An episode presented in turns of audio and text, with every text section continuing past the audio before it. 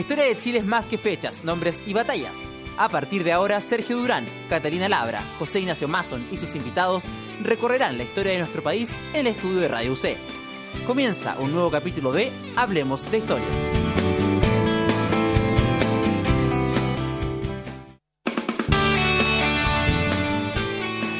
Aquí estamos de nuevo comenzando un nuevo capítulo de Hablemos de Historia en Radio C. Como cada semana hablamos de historia de Chile y del mundo. Me acompaña la conducción Sergio Durán. ¿Cómo estás, Sergio? Hola, muy bien. Dispuesto a hablar sobre hoy historia, lo que podríamos llamar historia universal o historia del mundo. Nos vamos a salir de la historia de Chile en el día de hoy, pero antes de contarte con quién estamos hoy, de qué vamos a hablar exactamente, uh, te recuerdo, como siempre, dos cosas. Uno, estamos en redes sociales, puedes seguirnos en Twitter, también en Facebook, ahí está el enlace a los capítulos anteriores, son más de 100 capítulos de historia de la televisión, la historia del anarquismo, las caricaturas sobre Pinochet en los años 70 y 80, la historia del sindicalismo, historia de la muerte, en fin, son muchos los temas. También hay de historia universal como por ejemplo eh, el Imperio Romano o la guerra en Corea, por citar solamente dos. También hablamos en alguna ocasión de la Primera y Segunda Guerra Mundial y de Maquiavelo.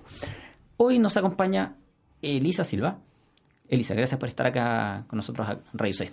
Muchas gracias a usted por la invitación. Hoy vamos a hablar de historia de India. Ese es tu tema de, de tesis, has estado investigándolo durante los últimos eh, años y antes de embarcarnos sobre este tema, uno siempre, claro, ah, piensa India sobre cosas exóticas y eh, en hinduismo y algo sobre historia del siglo XX pensando en Gandhi. Vamos a ver cuánto logramos aprender en estos 60 minutos de conversación. Primero que todo, cuéntanos algo sobre ti. ¿Dónde estudiaste historia?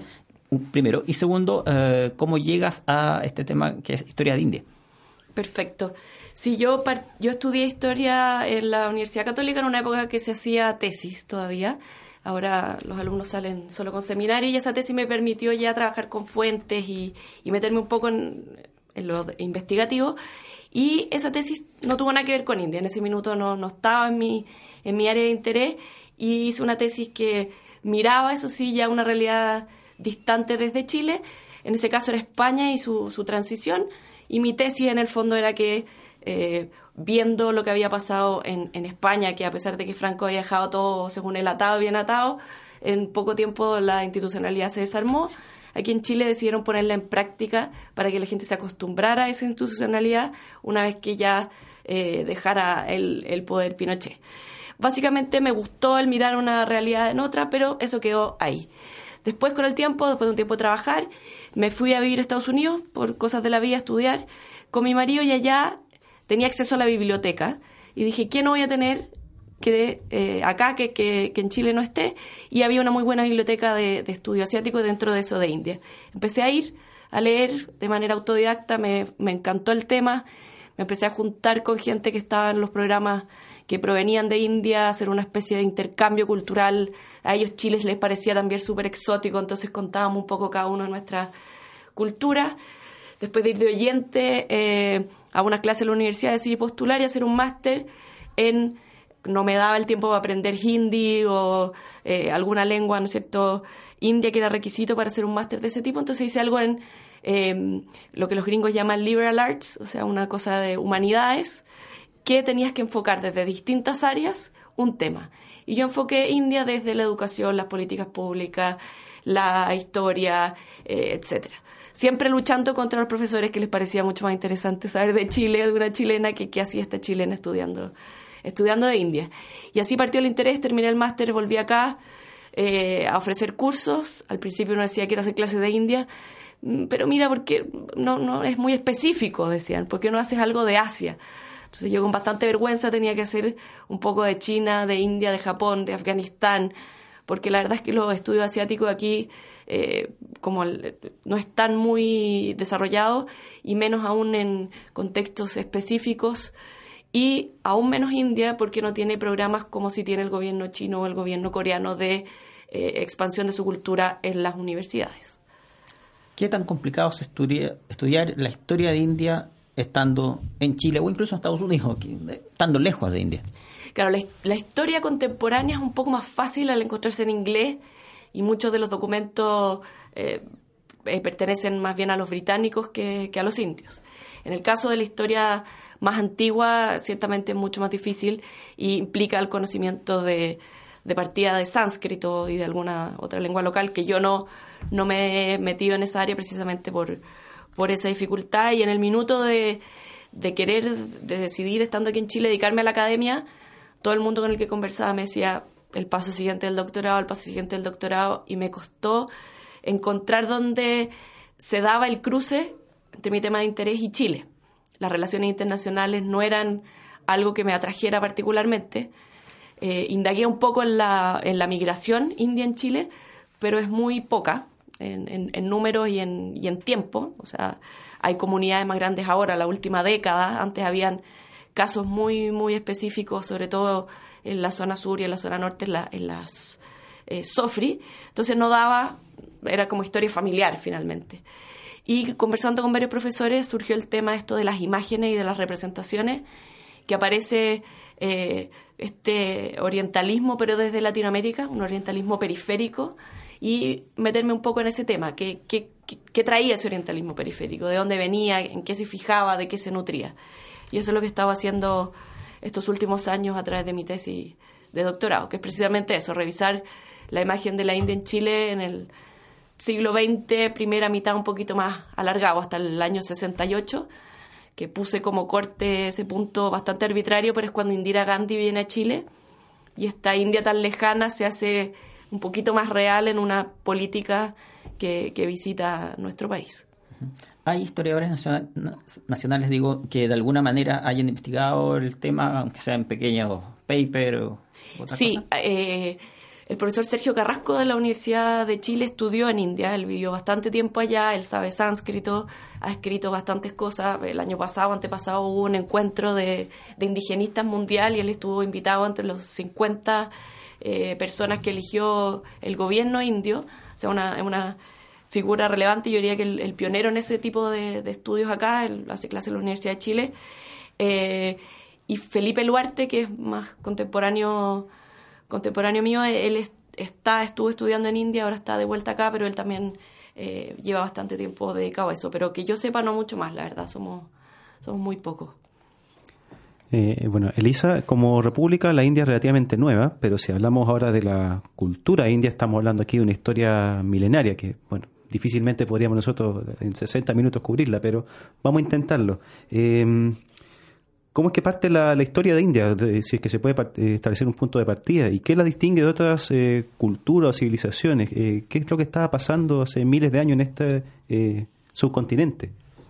Sí, mira, primero, para aclarar, me gustaría decir que, la India, el territorio actual que conocemos como India, como tú bien dices, eh, está asociado quizá a la República, que es más nueva, desde 1947, y que el subcontinente indio pocas veces en su historia ha estado bajo el mismo paraguas de poder, y en general ese poder se ha centrado en el norte y su bajada al sur eh, es más débil, es decir, la capital ha estado siempre alrededor de Delhi, en los grandes imperios, y hacia el sur su influencia ha sido un poco menor.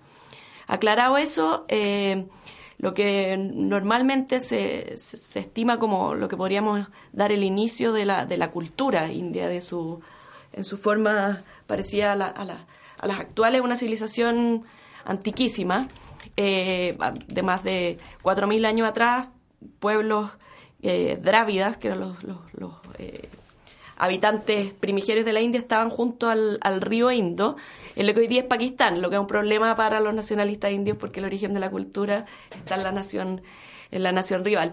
Y era una sociedad bien notable porque era tenía una organización urbana bastante compleja con pesos y medidas estandarizados, sistema de desagües, eh, graneros públicos para guardar cosechas los años en que estas podían venir más malas.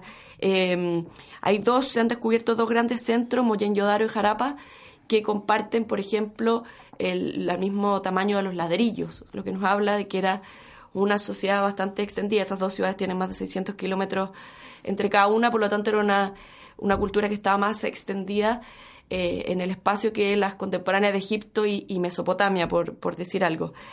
Em, ¿Qué más sabemos de ello? Bueno, como les decía, que tenían esta organización urbana en que la ciudad se dividía en una parte en que estaba lo público y en otra en que vivía la gente, en general dividida por gremios.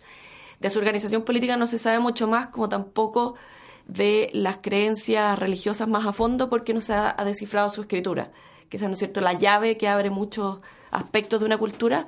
Es una escritura con logos, que son unos sellos que se cree eran utilizados para marcar la procedencia, eh, el, quién lo había producido, hacia dónde iba de el comercio. Hay gente, hay autores que lo analogan con los códigos de barra modernos, que, te permiten tener la información. Otros dicen que el sello del gremio al que pertenecía, etcétera, etcétera.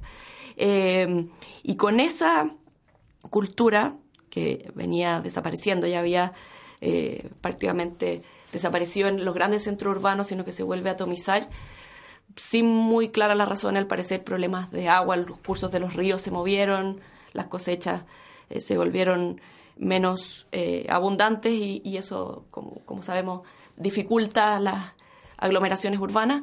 Cuando esto ya había casi desaparecido, pero quedaba, como les digo, estos pequeños poblados que mantenían esta, esta misma cultura, que era una cultura, como les decía, agrícola, muy cercana a la naturaleza, eh, sedentaria, más bien de corte matriarcal, alrededor del año 1500 a.C. empiezan a llegar oleadas sucesivas de los pueblos arios, ¿no es cierto? Eh, que son los mismos arios que se expanden en el centro de, Europa hacia lugares tan distantes como el norte de Europa, eh, se quedan ahí más cerca del centro en Irán y llegan hasta, hasta el norte de la India y lo que hoy día es Pakistán. Y este grupo es completamente distinto, es un grupo que es de características más patriarcales, nómadas, eh, más guerreros, sus dioses están asociados a fuerzas de la naturaleza un poco más violentas, el fuego, ¿no es cierto? Y en la síntesis de estos pueblos que vivían en torno al Indo, con estos arios, lo que da origen a la sociedad prebramánica o védica, que es la base de lo que después se convirtió en, la cultura india o índica. Pero en la antigüedad ellos no llegaron a configurar una unidad política, digamos, que más o menos eh, eh, que corresponda al, país actual. No, ellos no. Después, eh, tres siglos antes de Cristo, el, que se reconoce como el fundador de India, Ashoka, fue un emperador que cubrió cerca del 90%, podríamos decir, del territorio que hoy día corresponde a la India. hay un gráfico bien interesante que muestra, por un lado, los años y por el otro eje va mostrando la cobertura del, del, terreno que tiene cada, cada imperio y poquísimos superan el 40, el 50% del territorio actual de la República India, Pakistán y Bangladesh. Era una civilización, llamémosla así, eh, comparable eh, con lo que en su momento fue Grecia, Egipto, o era algo muy inferior, o era igual de grande y a lo mejor no lo hemos estudiado debido a la lejanía, por la misma razón que probablemente no estudiamos los orígenes de Japón o de China. ¿Qué, tan grande y qué tan comparable es con esta Sí, yo creo, a ver, que eh, es difícil generalizar sobre India porque en India finalmente es un continente. Entonces conviven culturas muy distintas. Lo que yo les decía recién se da más bien en la zona norte. En el sur tenemos una realidad completamente diferente con mayor cantidad de, cultura eh, de, origen drávida, o sea, los, los llegan y teorías raciales que dicen que un pueblo está separado del otro no se sustentan en base a exámenes, por ejemplo, de ADN. Eh, entonces, por eso es difícil generalizar en torno a lo que consideramos como la, cultura india, pero sí eh, yo creo que es más falta de conocimiento y de la trayectoria de algunas ideas, de algunos conceptos, de algunos conceptos filosóficos, matemáticos que se pueden rastrear hasta la cultura india. Lo que pasa es que hasta Occidente y hasta nosotros llegaron, ya sea a través de eh, España, de, de los árabes, ¿no es cierto? Conceptos como el cero, que uno lo asocia generalmente a los árabes, vienen más bien de la cultura índica, las mil y una noches, eh, el ajedrez, por nombrar algunas cosas. Eh, de hecho, los románticos alemanes rescataban, y es una de las imágenes que más se encuentra de la India, la, la riqueza de la, de la cultura india antigua, de su filosofía, de su, de su pensamiento. Ah, hay un momento en la historia de, India que tiene que ver, y tú lo remarcas, remarcas en uno de tus, de tus textos, eh, con la invasión de los mongoles. Eh, si nos pudiese hablar, por favor, un poco de, aquello, una breve descripción, de, un par de párrafos con respecto a quiénes eran los mongoles, eh, por qué se produce la invasión, el, impacto que finalmente tuvo. Sí, los, los mogoles, eh, para hablar de ellos, creo volver un poquito atrás, los mogoles son musulmanes, de religión musulmana, y los, los musulmanes habían llegado muy luego, después de la fundación de su religión a India. Estuvieron durante mucho tiempo, se dice que incluso eh, discípulos directos del profeta Mahoma llegaron hasta la zona del Indo y se establecieron en Afganistán y no cruzaron y durante mucho tiempo se quedaron ahí. El siglo X en general se empiezan a dar cruces hacia lo que hoy día es India y Pakistán, pero más bien en busca de botín. Y los mogoles eh, vienen después del primero de los, de los grandes imperios que hubo de característica musulmana en India, que fue el sultanato de Delhi, también de origen turco-afgano, que cinco dinastías sucesivas se instalaron en Delhi, se fueron superponiendo unas a otras, todas de origen musulmán. Y a la última de estas la saca el primero de los mogoles eh, en, en una superposición de poderes que va a durar bastante, bastante tiempo. Esto estamos hablando de alrededor del 1526-27. ¿Por qué se le llama mogoles? Porque son descendientes bastante lejanos de los mongoles, ¿ya?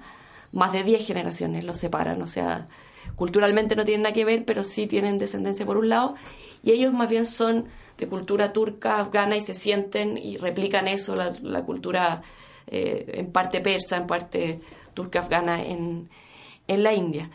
Y son notables porque la mayoría del esplendor indio, de las cosas que uno conoce de India eh, fuera, provienen de la época de los mogoles, de los grandes mogoles, que son, que son seis. Em, el Taj Mahal, los, fuertes de Delhi, de Agra, todos ellos provienen de un gobierno, un imperio de origen musulmán, pero un, una corriente que se puede llamar más bien indo-musulmana porque tiene mucho propio, es una síntesis de lo hindú y lo musulmán que alcanza este esplendor en, en, obras como las que te, te, acabo de nombrar. Estos seis grandes mogoles se fueron sucediendo uno a otro, no sin, sin problema. Me gustaría destacar al, al, tercero de ellos, que es un personaje bien, bien notable, que podríamos decir como adelantado a, a su tiempo, que, que reinó, casi, reinó perdón, casi, casi medio siglo.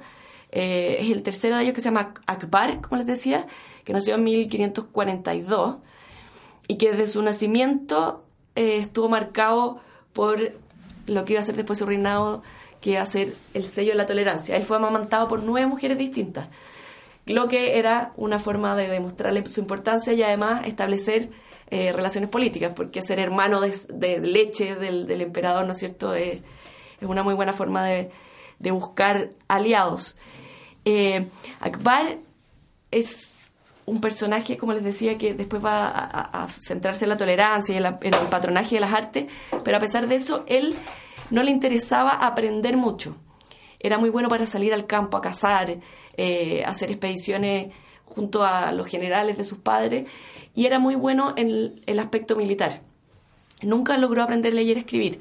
Hay estudios más modernos que dicen que tenía una dislexia tan grande que eso le impidió siempre aprender a leer y escribir. Pero por lo mismo desarrolló una memoria al parecer bastante, bastante prodigiosa. Em, él asumió el cargo muy joven y desde, desde que ya tuvo él en posición del, del, cargo, puso, como les decía, la tolerancia religiosa como un sello de su gobierno. ¿Y en qué se manifiesta eso? Por ejemplo, se casó con princesas de distinto origen, no solo musulmanas, sino también hindúes, otros mogoles anteriores lo habían hecho, pero él les permite construir sus templos dentro de los recintos palaciegos, eh, practicar sus ritos, empleó más hindúes que nunca en el servicio civil. Em, en general también hizo alianzas con los eh, Rajput, que son los señores locales de, de India, que son de origen hindú, y los dejó mantener su culto y el manejo de sus tierras a cambio de prestarle, ¿no es cierto?, como sea en el feudalismo, un, contingente militar en caso de que él, eh, que él lo necesitara. Suprimió impuestos a los hindúes, los hindúes tenían que pagar impuestos, el típico impuesto que cobran los musulmanes a los infieles, él lo suprimió, también suprimió impuestos que se cobraran a las peregrinaciones. Eh, y obviamente esto molestaba bastante a, a, los, a los musulmanes más ortodoxos, que el príncipe tenía que ser, el emperador, digamos, un, ejemplo para el resto del, pueblo y no lo, y no lo estaba haciendo. Eh, él, como tenía esta forma de, establecer alianzas a través del matrimonio, llegó a tener más de 300 esposas. El Corán, si uno va, tiene solo cuatro, las que puedas mantener de manera más o menos equilibrada, pero hay un verso medio raro, medio oscuro que se puede interpretar de distintas formas y que dice que eh, hay una posibilidad de un matrimonio como una especie de contrato a plazo fijo que se llama muta y a través de eso él logró tener más de estas 300 esposas y el harem eran miles de mujeres, eh, más de 5.000 habían heredadas de su padre, de sus abuelos, eh, concubinas de ellos que habían quedado gente de servicio, etcétera. Y a pesar de todo eso, ¿y por qué les cuento esto? Porque a los 26 años, que para esa época era muchísimo, Akbar todavía no tenía heredero, y por no esperaba no tener heredero, había tenido hijos que no habían sobrevivido a la infancia. Era muy importante y hay un santón, eh, que es algo también de esta mezcla del hinduismo y del islam, un santón islámico que le dice tú vas a tener tres hijos hombres. Él le cree al poco tiempo su señora de origen hindú queda embarazada y la manda a vivir cerca de este santón eh, hasta que nazca el hijo. Nace un hijo hombre y él decide construir ya no solo que su señora había junto a él, sino una nueva capital junto a este santón. Una capital que se llama Fatehpur Sikri, está cerca de Agra y dura bastante poco tiempo, solo 14 años. Y en ella hay un edificio que simboliza lo que yo les he dicho de esta tolerancia religiosa. Él construye una, un pequeño recinto que se llama la Casa de la Oración. Y en el Akbar se ponía arriba y abajo él eh, invitaba primero a musulmanes de distintas corrientes, luego sumó a hindúes de diversas corrientes, algunos sikh, que era un credo contemporáneo Akbar, incluso a tres sacerdotes jesuitas católicos. Los portugueses ya estaban en Goa, habían llegado a fines del 1400, y invitó también a ellos para saber sobre su fe. Imagínense los portugueses, los, los jesuitas dijeron esta es la oportunidad, el próximo Constantino, aquí se nos va a convertir India, se abre, y la verdad es que no, él tenía interés por saber de distintos credos y les hacía una pregunta a toda la gente que yo les he nombrado recién, una pregunta filosófica que le interesaba escuchar las respuestas para así conocer las distintas eh, versiones, puntos de vista de los credos que, que estaban en ese minuto poblando India. Lo que es bien interesante en el 1500, eh, a mediados del, del 1500, que, alguien hiciera ese tipo de reuniones. También el que quizás es más conocido, su, nieto, el que construyó el Taj Mahal, ¿no es cierto? Y el último, que ya empieza el declive eh, de los mogoles, es Aurangzeb, que es el último de los grandes mogoles. Los mogoles no caen eh, con él, sino que terminan siendo reemplazados por la corona británica en 1858 después de una rebelión, pero en, términos prácticos hacía mucho tiempo que ya solo eran un rey entre reyes ubicado en Delhi. Antes de, ir a la pausa, la pausa del día de hoy, eh, ¿tenían ellos en ese tiempo que nos estás narrando eh, algún tipo de problema eh, bélico, alguna amenaza de parte de algún grupo, civilización, pueblo, como guste llamar, vecinos? ¿O fue un periodo de, de paz, llamémosle así? o, tal vez interno. Sí, en general, decir, eh, son problemas más internos. La zona sur siempre fue un dolor de cabeza para los, para los mogoles, sobre todo para los últimos, y eso terminó desangrando finalmente al imperio. Eh, reinos que se habían desarrollado de forma paralela en el sur y que se resisten, no por términos religiosos como algunos nacionalistas quieren ver como un choque entre el hinduismo y el, y el islam, sino por temas de poder, eh, se oponían a ser ingresados como dentro de este escalafón de los mogoles y se enfrentaron a ellos constantemente. Pero con riesgo de hacer caer esta... Al principio es más bien expansión hasta de estos seis grandes mogoles y después empieza a contraerse el imperio. Se dice que una de las razones por la que empezó el declive es la excesiva expansión del último de ellos, de Aurangzeb, que ya tenía un eh, territorio tan grande que era inmanejable. Expansión dentro de lo que hoy conocemos, India, no hacia afuera, ¿no? No, hacia el sur de la India, hacia la provincia del Decán, que en el fondo era muy difícil controlar a sus propios representantes, se empiezan a, cuando él empieza a perder fuerza, se empiezan a levantar los mismos gobernadores puestos por los mogoles y a autoproclamarse como gobernador de ciertas zonas en el sur. Era caro, era difícil de mover el ejército. Aurangzeb pasó 26 años desde que nunca más volvió a su capital, a Delhi, peleando por conquistar el sur y eso terminó desgastándolo a él y a su, y a su imperio. Estás escuchando Radio Cedes que suenan bien en otro capítulo de Hablemos de Historia y hablamos sobre la historia de India con la invitada del día de hoy que es Elisa Silva. Nos vamos a ir a un corte, pero antes de eso te recordamos que estamos en redes sociales, nos puedes seguir en Twitter, también en Facebook, ahí está el enlace correspondiente a los capítulos anteriores, que, claro está, lo puedes bajar de manera gratuita. Todos esos capítulos pasados. Y lo otro, recuerda que está a la venta el libro Hablemos de Historia. Recopilamos las entrevistas más destacadas del año 2014. Son un total de 20. La historia del anarquismo, de la prostitución, la historia del fútbol, de la televisión, entre otros. Pregunta por tu libro Hablemos de Historia. También nos puedes consultar vía redes sociales. Nos vamos a un corte y volvemos de inmediato para seguir hablando de historia de India acá en Radio C. Ideas que suenan bien.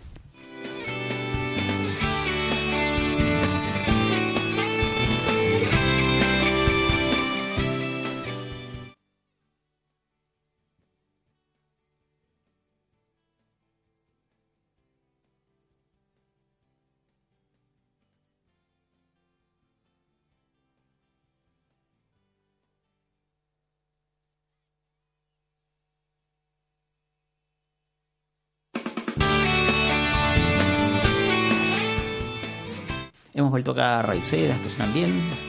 Más de 100 capítulos han pasado de Hablemos de Historia. Recuerda que puedes descargarlos todos, escucharlos todos de manera gratuita.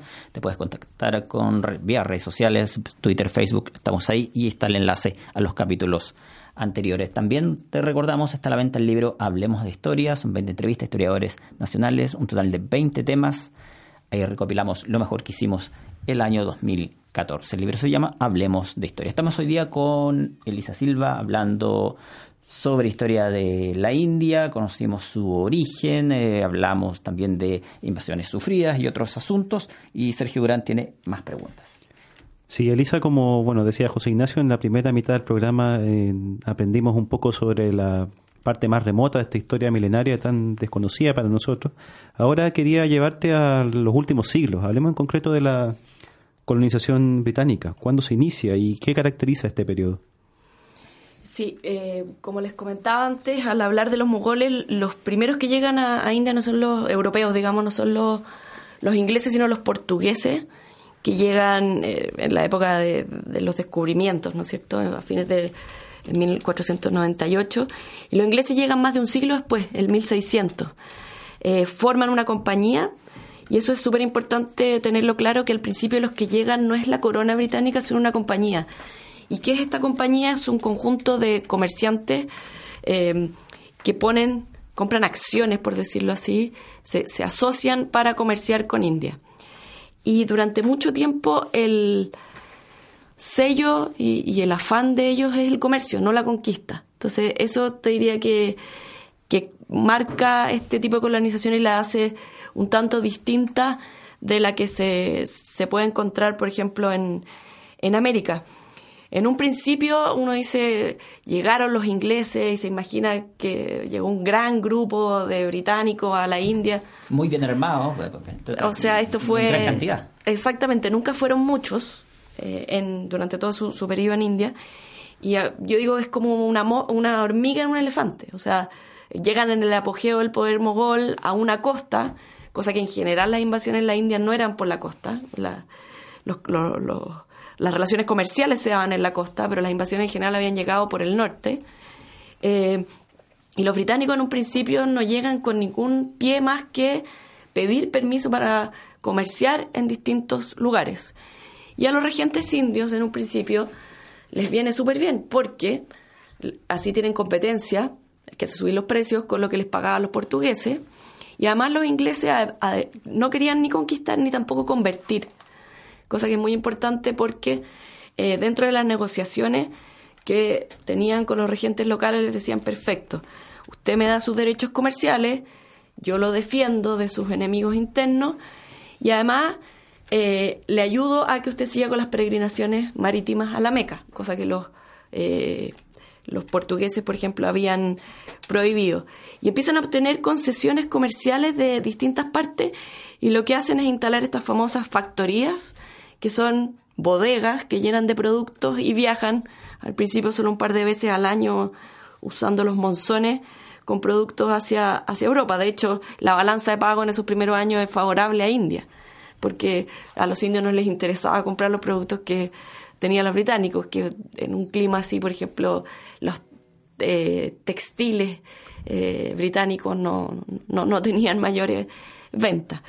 Eh, y en una primera etapa podríamos decir que los británicos se establecen en tres zonas que hasta entonces no tenían ninguna relevancia en el contexto político ni, ni geográfico indio, pero que hoy en día nos suenan como a las grandes centros culturales y económicos indios, en Calcuta, en Madras y en Bombay. Eh, y de a poco empiezan desde esos puntos en la costa, que eran bastante significantes, pueblos de pescadores, a expandir su eh, lo que se va a convertir, ¿no es cierto?, en el, en el imperio, en el imperio británico. ¿Cómo lo hacen? Y aquí entra en juego otra potencia que son los franceses. Los franceses llegaron más tarde a la India y, excepto un enclave en la costa que es Pondicherry o Puducherry, no tuvieron mayor influencia en el territorio, pero sí en la forma de conquistar India. Es un francés, Duplé, que se da cuenta que en la India hay muchas divisiones de poder, divisiones religiosas, divisiones de grupos, de castas, de lo que quieran llamar, y que ellos pueden meterse dentro de ese juego aliándose con uno u otro, ofreciéndole, como les decía, su apoyo militar y así ir ganando en un principio aliados y después los famosos gobernantes títeres manejados por la potencia europea. Y además, este francés nota que los indios con una debida instrucción y con un pago son muy buenos soldados. Entonces no necesitaban traer contingentes desde la metrópoli, sino que usar a los propios indios como fuerza eh, bruta, digamos, de su, de su posible ejército conquistador o defensor de, de sus dominios. Y eso es lo que ponen en práctica los ingleses. ¿Por qué no los franceses? Porque, como les digo, habían llegado más tarde, la metrópoli francesa estaba con problemas de sucesión, no tenían ni querían destinar recursos a India y los territorios que quedaban por instalarse en las costas no eran tan beneficiosos. Y de a poco los ingleses fueron derivando este interés en un principio solo comercial a uno de conquista se empiezan a meter en las disputas sucesorias locales, empiezan a fortificar estas factorías, se establecen casas, se empiezan a separar los pueblos blancos de los pueblos negros, como llamaban ellos, donde vivía la población local. Y obviamente este tipo de asentamiento empieza a hacer ruido a los regentes locales y se empiezan a enfrentar con los ingleses, con este ejército formado por oficialidad británica y en su mayoría de número por eh, soldados locales, los llamados cipayos. Y se enfrentan eh, primero con el regente de, la zona de Bengala, de Calcuta, y logran conquistar Bengala. ¿Y por qué es tan importante? Porque Bengala es la zona más rica de la India, representaba el 75% en esa época del comercio de la India. Y dejan un gobernante títere, no se ponen ellos a gobernar, pero en el fondo era una cara para mantener la, la idea de, de que se seguía con lo mismo que había hasta entonces, pero eran los británicos los que decidían qué pasaba y qué no en, Bengala. Y con esos recursos empiezan, debido a la circunstancia, ¿qué me refiero con eso? Saben que hay una lucha sucesoria en cierto lugar, se meten, usan el mismo, eh, la misma figura que les explicaba, y así sin ningún plan, si ustedes se fijan y van mirando en un mapa, esos típicos que uno pinta qué territorios van siendo ganados, no tiene mucha lógica. Además que los que la llevaron a cabo eran comerciantes más que militares, los, eh, llegan después a poner e-, ese orden. Y los criterios comerciales a veces tenían que ver con la necesidad de un producto u otro que estaba faltando y el lugar donde se daba ese producto. Y así poco a poco los británicos empiezan a, a ganar eh, territorio dentro de, dentro de India y, y, a conquistar lo que más tarde se convertiría en la, en la joya de, de su imperio, que llegó a ser 20 veces más grande que, la, que las islas británicas europeas. Em, ¿Cuándo cambió esto de compañía Corona? Y aquí me estoy saltando eh, varios de, los gobernadores generales que se llamaban entonces no virreyes que imponían, fueron imponiendo distintas políticas bien interesantes. En 1858, cuando luego de una rebelión de estos cipayos, de un grupo de estos cipayos, eh, que después les puedo contar si quieren por qué, porque es, es interesante el levantamiento, la corona británica dice ya es hora de que nosotros nos hagamos cargo directamente de la India y la India pasa a ser un virreinato del que más tarde eh, el soberano británico se convierte no solo en rey sino que en emperador. Y este levantamiento de 1858 de, los, de estos soldados se dio por distintas razones. Había aumentado mucho la cantidad de estos soldados. Al principio era un honor ser soldado, ser cipayo de los británicos. Habían disminuido los sueldos los movían hacia donde querían dentro de los dominios globales que tenía Inglaterra. Y para un hindú, por ejemplo, de más ortodoxo, que lo hagan cruzar las aguas sucias, o sea, que lo hagan salir, incluso cruzar, eh, salir de su, de su frontera, cruzar aguas fuera de su frontera, hacía que eh, ellos no, no quisieran salir, o sea, eso te, te saca, te, te, ¿cómo se llama? Te ensuciaba, te, no quiero decir descastaba, pero sí te estaba prohibido para ellos.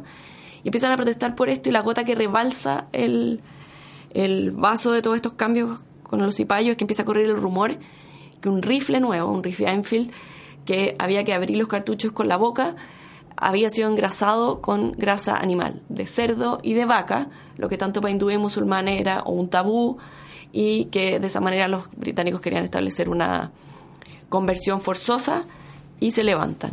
No es exitosa una rebelión que queda circunscrita a ciertas zonas del norte por divisiones internas de la India. Ciertos grupos de soldados no se levantan porque consideran que es una lucha de otro pueblo, de los bengalíes, y no, por ejemplo, de los Sikh o de los Pashtunes, que debido en parte a esto los británicos los van a considerar después como raza marcial, y uno puede ver como siguen participando del ejército británico en la Primera Guerra Mundial, en la Segunda Guerra Mundial, etcétera. Pero, pero es así, desde una compañía comercial, poco a poco va cambiando el foco hacia ya una conquista más militar y, política del subcontinente indio. Hay una etapa que probablemente los auditores conocen más y que tiene que ver con la independencia de, de India, con el nacimiento también de, de Pakistán, después de, de, Bangladesh y algún tipo de, o varios conflictos que tuvieron estas dos naciones, Pakistán e India me refiero. Eh, ¿Cómo se lleva adelante el proceso de independencia? ¿Qué figuras tú destacarías de, ese periodo y qué relación tiene, volviendo a lo que estoy señalando, eh, qué relación tuvieron los hindúes con los eh, musulmanes dentro del territorio y debido a la división? Perfecto, sí. para no ir tan atrás, en el proceso de independencia, porque podríamos decir que desde este levantamiento que algunos consideran como la primera guerra de la independencia de 1858, ahí en adelante, se van dando una mezcla de concesiones y, restricciones por parte de los británicos. Y te diría que esa es la característica que marca todo el periodo, la zanahoria y el garrote. Por un lado daban y por otro lado quitaban. ¿A qué me refiero con daban? Ciertos cargos que podían ser electos por eh, en que ocupados por indios, ciertos más adelante ministerios ocupados por indios. Pero por otro lado, restricciones como eh, las que desencadenan la primera protesta, que yo creo que es el punto en que podemos iniciar el final de esta batalla por la independencia o las décadas finales, que son las leyes Rowlatt. India apoyó a Inglaterra en la Primera Guerra Mundial no solo con lo que se le pedía, sino que incluso un poco más. Mandaron contingentes de soldados, los marajás mandaron, algunos de ellos incluso fueron al frente, eh, municiones, alimentos. Y todo eso pegó muy fuerte en el subcontinente porque lo que se mandaba a Europa no es que se supliera y hubo hambruna, etcétera, y esperaban que cuando terminase la guerra los británicos estuvieran bien dispuestos a devolverles la mano con más autonomía. Y en eso estaban cuando se manda a una comisión que ve cómo se tiene que acabar el, estado excepcional que se había dado durante la guerra, ¿no es cierto? Sabemos que durante la guerra hay más censura, no hay libertad de prensa, etcétera. ¿Cómo se iba a terminar eso? Y esta comisión dice que no están las condiciones dadas para acabar con lo que les decía recién y se mantiene el control sobre la prensa, sobre la opinión, etcétera, la reunión, etcétera. Y dentro de este contexto, un grupo se reúne a protestar por estas leyes, pero de forma pacífica y en un lugar eh, cerrado, en un jardín cerrado. Y en eso están cuando un general británico entra y sin decirles nada empieza a disparar contra la multitud. Eh, les dice, ¿por qué no la advertiste? Porque ellos están advertidos, saben las reglas, no se pueden reunir, se reunieron igual. Y em, manda a su, a su contingente a disparar y a disparar a matar, digamos. Después se han hecho estudios que se dispararon alrededor de 1.500 balas, hubo 300 muertos y, alrededor de 1.000 heridos. O sea, y la gente, como les digo, estaba en este jardín cerrado, no podía escapar. Y este hecho en 1919 se convirtió en el símbolo de que los británicos no iban a dar la independencia por las buenas o las libertades por la buena a los indios. Hizo también que muchos indios que hasta en ese minuto no estaban eh, pendientes del tema de la independencia, sí se unieran a la causa y se vuelve cada vez más masivo. Esto entronca con el liderato de Gandhi del Partido del Congreso. Gandhi estuvo mucho tiempo fuera de India, él estudió leyes en Inglaterra, volvió a India, no le fue bien en la profesión y se va durante, durante más de dos décadas a Sudáfrica. Y ahí es donde él pone en práctica como prueba el sistema que después va a utilizar en India, de la resistencia pasiva, de la no cooperación, de la desobediencia civil, etc. Y Gandhi se había hecho conocido justo a nivel nacional por esos años, por una campaña contra la mm, plantación de indio, la tintura, ¿no es cierto?, que los británicos eh, fijaban cuotas y fijaban el precio a los campesinos indios para que produjeran eh, el índigo, y el índigo no se come y el índigo es muy intensivo, mano de obra, es difícil de, de producir, y Gandhi se pone a protestar, a decir, ustedes no cumplan las metas para con el poder británico y con esa campaña que es exitosa, les bajan las cuotas, etcétera, Gandhi se hace más conocido a nivel nacional y se convierte en la cabeza del partido del Congreso. Y de ahí en adelante empieza toda esta serie de negociaciones para ver cómo va a ir la independencia, que en algunos minutos avanza. Hay conferencias, dos conferencias en Londres, en que Gandhi con su típico atuendo se pasea por las calles de Londres, ¿no es cierto? Va a barrios obreros porque dice que su lucha va más allá de las fronteras de, de la India. Y poco a poco se van dando las circunstancias para que India vaya logrando mayores libertades y eh, yo creo que forzosamente van consiguiendo más libertad y lo que termina por, por desencantar, o sea, decantar, perdón, todo el, el proceso de la Segunda Guerra Mundial. Eh, si la Primera Guerra Mundial yo les decía que los indios habían apoyado a los británicos con más de lo que les habían solicitado, en la Segunda fue todo lo contrario, pusieron muchas condiciones. Por cierto, la independencia, una vez, el, el la independencia una vez que se hubiese terminado el conflicto y esa vez los británicos estaban con menos margen de negociación porque los japoneses avanzaban y avanzaban y ya estaban casi tocando las fronteras de, del sur de Asia. Entonces, a través de eso empiezan a negociar, empiezan a ver la forma en que, en que una vez terminada la guerra va a, a quedar compuesta India. Y como les comentaba hace un rato, India pocas veces había estado bajo el mismo gobierno y los británicos, si bien tuvieron eh, al subcontinente bajo su poder, no todo era de forma directa. Dejaron a muchos de estos señores locales, como feudales, con estos títulos de las mil y una noches de Rajá, Marajá, Nizam, Nawab. Había más de 300 de ellos que gobernaban en sus localidades, algunas muy chiquititas y otras muy extensas. Ellos no controlaban ni fuerzas eh, policiales, ni militares, ni ni las relaciones exteriores, ni nada de eso, pero seguían siendo la cara visible y si los británicos se iban, había que negociar con todos ellos qué iba a pasar. Y por otro lado, como tú bien decías en tu pregunta, en la India habían dos comunidades muy fuertes, una mayoritaria que es la hindú y una minoritaria que son los musulmanes, que al día de hoy se estima que son un, cerca de un 14% de la población. Aquí hago un paréntesis. Y hoy en día la India tiene 1.300 millones de habitantes, o sea, eso hace que la India sea uno de los países con más musulmanes en el mundo. ¿Ya? Eh, eh, Indonesia, Pakistán, Bangladesh, India, o sea, el, foco del Islam se ha corrido bastante de sus orígenes arábigos. Ahí cierro el, paréntesis. y empieza una corriente dentro de los musulmanes a decir que una vez que se vayan los británicos, la mayoría hindú se va a aprovechar de su número y los va a tratar como ciudadanos de segunda clase, que ellos no van a tener libertad, etcétera, etcétera. Gandhi siempre negó esto, Nehru también, el partido del Congreso al que pertenecen ambos es un partido que no es confesional, es un partido que no es una organización para los hindúes. A pesar de ello, nunca les creyeron mucho porque su liderazgo estaba constituido prácticamente solo por por hindúes y de, grupos más o menos parecidos que habían estudiado en Inglaterra y provenían más o menos de las mismas clases. Entonces ellos deciden formar un partido que represente a los musulmanes. La verdad es que este partido, hasta entrado en la negociación de la independencia, no tiene mayoría ni siquiera dentro de los musulmanes. O sea, está hecho para representarlos, pero muchos de ellos no se sienten identificados.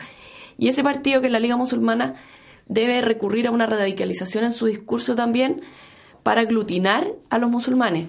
Musulmanes que muchos de ellos no tenían nada en común. Yo les decía, algunos llegaron eh, provenientes de eh, los primeros descendientes del profeta, otros llegaron en el siglo X, otros llegaron con los mogoles, o sea, entre ellos no se reconocían tampoco como una como un solo grupo y en Bengala, por ejemplo, eh, eran muy distintos de los musulmanes que habían al otro lado. Entonces, ¿qué los unía a la religión? Y empiezan a radicalizar el discurso más bien religioso asociado a la nación y a querer una nación propia. Y en los años 30 surge este nombre Pakistán, que es un acróstico entre las provincias que ellos querían para su país propio a los musulmanes, el país de los puros. Y en esta radicalización, en las negociaciones van pidiendo, por ejemplo, electorados separados, o sea, que los representantes musulmanes fueran elegidos solo por musulmanes, teniendo estos cupos, si se elegían 15 representantes, 5 fueran musulmanes y por ellos votaran solo los musulmanes y el resto estuviese abierto para los hindúes y, y, otras religiones que quisieran votar por ello. Entonces se empieza a dar esta dinámica en torno a las religiones que en general no había sido una constante en India.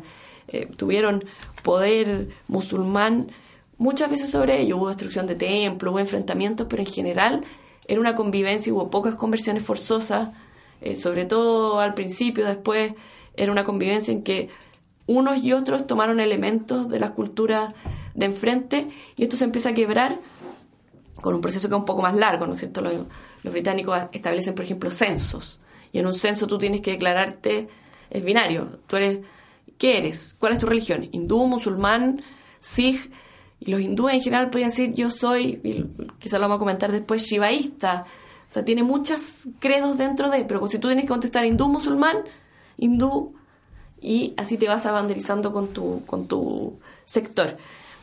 Y cuando los británicos pierden la guerra, sus aliados, la Segunda Guerra Mundial, ¿no es cierto? Sus aliados dicen, ustedes necesitan reconstruirse, pero nosotros no estamos para pasar plata para que sigan manteniendo imperio. Estábamos luchando contra un poder que quería ser imperial.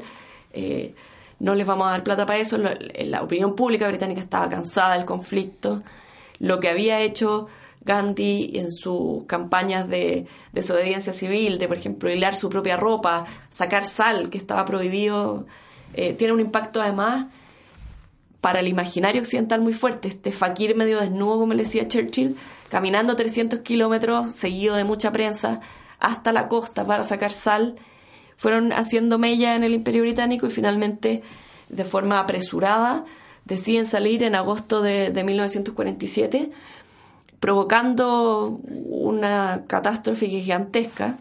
El territorio se dividió en muy pocos días, en líneas basadas en las mayorías religiosas, dejando a un lado a quienes eh, profesaban la fe eh, minoritaria, los, musulmanes, y al centro los, los hindúes, pero la división fue hecha con criterios que se supone trataron de ser eh, objetivos como el curso de las aguas, los ferrocarriles, etcétera, pero en la práctica el señor Radcliffe, que hizo esta división, llegó pocas semanas antes a India, que los británicos decían era un punto a favor porque no estaba influenciado por nadie, pero la verdad es que cortaron pueblos por la mitad, casas por la mitad, familias quedaron a uno y otro lado de la frontera, y con todo este contexto que se había dado anteriormente, con algunos estallidos de violencia, la comunidad que queda al otro lado de la frontera siente que no está segura. Es decir, los musulmanes que quedan en India no se sienten seguros y se mueven hacia lo que en ese minuto se va a convertir en Pakistán. Lo mismo los hindúes hacia la República de la India. Se producen migraciones gigantescas, las migraciones eh, de, las migraciones más grandes de la humanidad con violencia asociada entre las comunidades. Millones, o sea, millones se, se mueven y miles y miles mueren. No hay cifras muy eh, definitivas sobre eso porque la gente, la verdad es que era enterrada por ahí, cremada, no, no, no, no, no se sabe mucho el número de muertes, justo vino el monzón después y, muchos cuerpos se perdieron, digamos, pero es una es una división bien cruenta. Em, para Gandhi fue un fracaso, en el fondo él no celebró la independencia, quien lleva a cabo todo lo, la ceremonia de la independencia, los discursos y todo es Nehru, que se va a transformar después en el primer primer ministro, valga la redundancia, de la India. Y, Gandhi lo que hace es ayunar para que se acabe la violencia entre los hindúes y los musulmanes, que, no, que, ha permanecido latente durante todo este tiempo. Sobre todo por la zona de Cachemira, que era una zona que podía pertenecer a cualquiera de los dos países, porque era de mayoría musulmana con un regente hindú que no se decide a cuál de los dos países pertenecer, pues como ya les decía, todo se negoció con cada uno de estos pequeños reyes o, señores, y él se demoró y entró un ejército pakistaní eh, irregular y el ejército indio, y cuando él se decide entrar a India, entra un ejército indio y se enfrentan ahí. Por primera vez el 47, hubo varias negociaciones con la ONU, han habido a fuego, una línea demarcada, etcétera, etcétera, etcétera, pero es un conflicto que ha escalado y sigue escalando, que llevó a que los dos países tengan la bomba atómica y se muestren los dientes eh, constantemente hasta, hasta el día de hoy. Bueno, Elisa, nos queda algo así como cinco minutos de programa, así que voy a adelantarme en el cuestionario que tenemos y llevarte algo que mencionaste en nuestra primera mitad de, eh, de audición, eh, que tiene que ver con este concepto de orientalismo periférico, ¿no? que según entiendo bien tiene que ver como no tanto con la historia misma, sino con las representaciones de la India que nos formamos desde acá. Eh, la pregunta tiene que ver con eso entonces. ¿Cómo vemos la historia de la India desde Chile? ¿Cómo son estas representaciones? ¿Qué destacamos de, la India?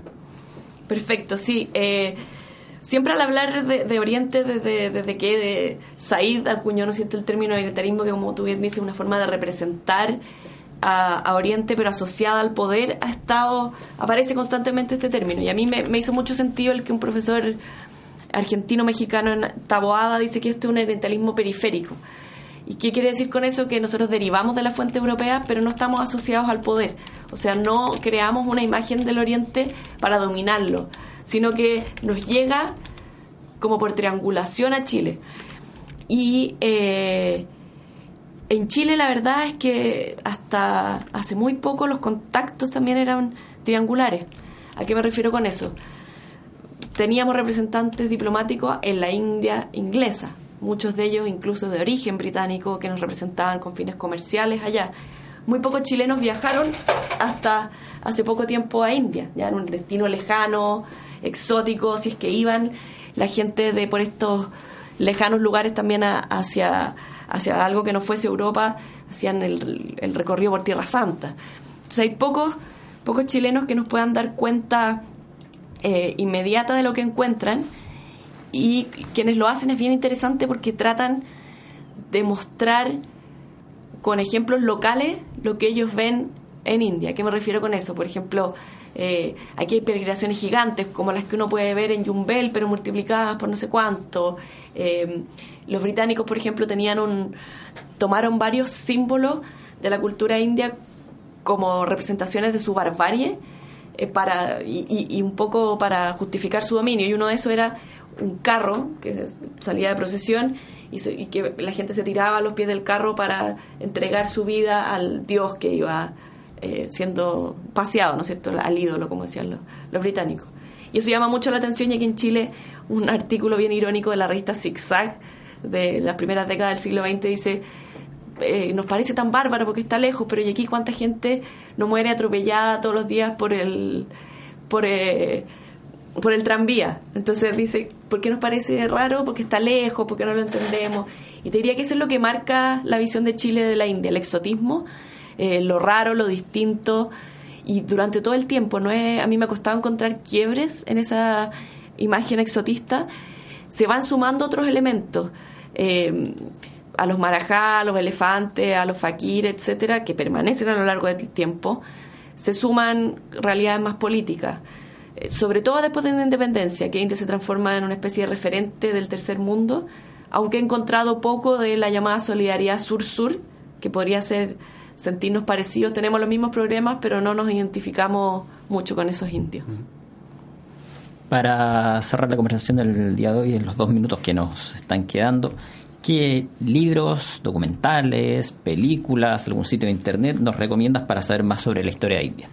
Sí, hay, hay muchísimo. India tiene la mayor producción local de cine a nivel mundial. Si les gusta Bollywood, ahora en Netflix hay acceso a muchas películas bollywoodenses, pero relacionado un poquito más con la historia eh, de libros. hay mucho en inglés, pero para decirles alguno en español, hay una historia de la India de una autora norteamericana que se llama Metcalf, que es bastante bueno, eh, bien comprensivo para hacer un manual de historia que a veces son un poco áridos. Agustín Paniker, que es un catalán descendiente de indios, que tiene una editorial que se llama Kairos, ha escrito distintos sobre distintos aspectos de la cultura india eh, y sus religiones. Ha escrito un libro del jainismo, otro libro de los Sikh, de las castas, otro libro como de mitos en torno a la cultura india que son, son bien interesantes y están, están online. Algo más novelado, eh, Esta noche la libertad, que es un clásico de, lo, de la Pierre Collins, que se documentan bastante bien para escribir su, su libro y que narra desde la perspectiva de distintos personajes lo que les comentaba de la independencia. Eh, y ya de frente novelas, El Tigre Blanco, es muy entretenida, los libros de Jean Palahiri, que tratan los conflictos de la tradición y la modernidad entre los inmigrantes, y los otros que son más conocidos acá como El Sari Rojo de, del español moro, y películas, bueno, una bien explicativa es Gandhi de Attenborough, que ya es un clásico, y de las más modernas que también han sido hechas en, en Hollywood, Slumdog Millionaire y en la reciente Lion o Un largo camino a casa. Y eh, de, las bollywoodenses yo les recomendaría Lagan y Mangal Pandey, que a pesar de que duran tres horas, como todas las películas indie tienen baile y todo, narran dos eh, aspectos de los que hemos conversado ahora. Mangal Pandey se refiere al levantamiento de los cipayos de 1858 y Lagan muestra una aldea eh, India durante el dominio británico y cómo se da la relación entre el poder colonial y, los súbditos locales. Nos quedamos con esas recomendaciones entonces. Elisa Silva, gracias por haber venido acá a Radio C. Muchas gracias a ustedes. Hemos aprendido una enormidad sobre la historia de India. Sergio Urán, nos encontramos en una semana más. Gracias a todos por la audiencia. Recuerden que está el libro Hablemos de Historia disponible y también están disponibles de manera gratuita los capítulos, más de 100, los capítulos anteriores. Nos vamos, nos encontramos en una semana más acá en Radio C, ideas que suenan bien. Sergio Durán, Catarina Labra, José Ignacio Mason y sus invitados hicieron un recorrido por la historia de Chile. Vuelve a escucharlos en un próximo capítulo de Hablemos de Historia por Radio C.cl y el 660 AM.